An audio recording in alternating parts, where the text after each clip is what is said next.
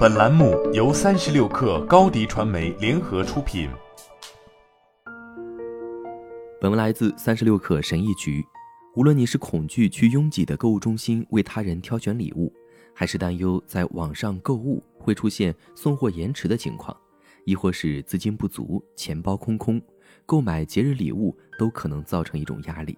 过节时，你送我一件礼物，我回你一件礼物，这一切的意义是什么呢？每个人都把自己的钱花在他们自己想要的东西上，不是更好吗？礼物互换似乎既浪费又不切实际。在巴布亚新几内亚的一项调查中，人类学家布罗尼斯瓦夫·马林诺夫斯基记录了马西姆人的一项精心设计的互换礼物系统。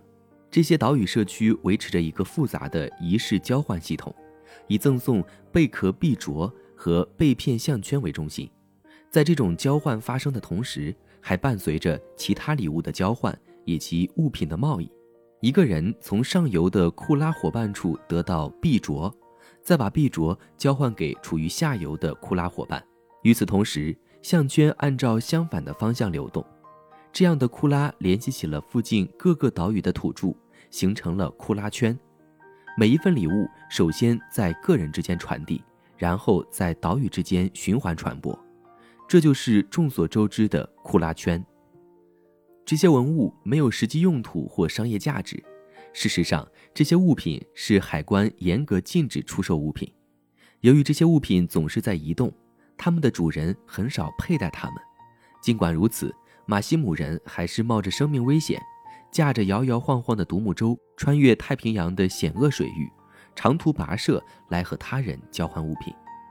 这似乎听起来会浪费时间和精力，不能充分有效利用资源。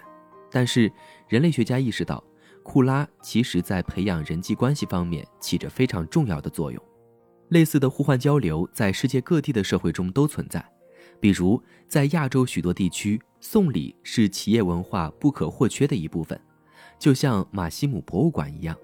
这些象征性的礼物促进了商业关系。在许多西方国家，最常见的习俗之一就是交换节日礼物。在圣诞节、光明节和宽扎节等场合，很多家庭会花费大量的时间、精力和金钱，为他们所爱的人精心准备礼物。从逻辑角度来看，这种做法似乎是浪费。每个人都会为别人的礼物付钱，而有些礼物最终会被闲置或退回。如果大家不互送礼物的话，每个人就可以根据自己的需求和愿望，依据自己钱包富裕程度去买东西。这种情况应该会更好，然而心理学研究表明情况并非如此。研究表明，把钱花在别人身上比花在自己身上感觉更好。事实上，神经学家已经发现，捐赠比收到礼物更能激活大脑的奖励回路。此外，赠送礼物的快乐比接受礼物的短暂快乐更持久。充满仪式感的礼物分享不仅发生在家庭内部，也发生在家庭之外。想想生日派对、婚礼或婴儿派对时，客人通常会带一份贵重的礼物，给予者通常会在送礼物之前去了解一下礼物的价值，而接收者则希望在将来有机会时回报同样价值的礼物。这种礼物交换具有多种功能。对于东道主来说，它提供物质支持，通常是在组建新家庭等具有挑战性的过渡时期。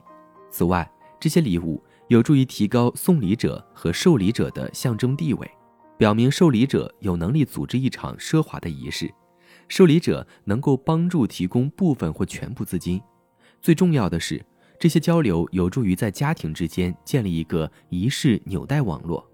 类似的做法甚至还会延伸到政治领域，外交官或领导人访问外国时，通常也会互相交换礼物，比如法国官员通常会送客人红酒。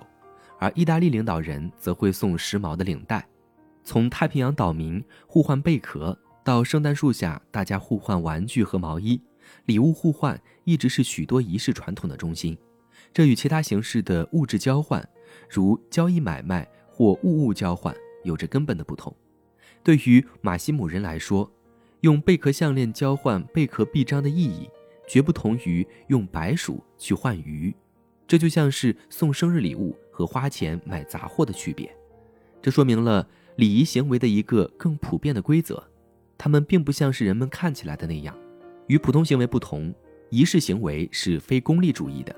正是因为缺乏明显的实用性，它们才显得特别。好了，本期节目就是这样，下期节目我们不见不散。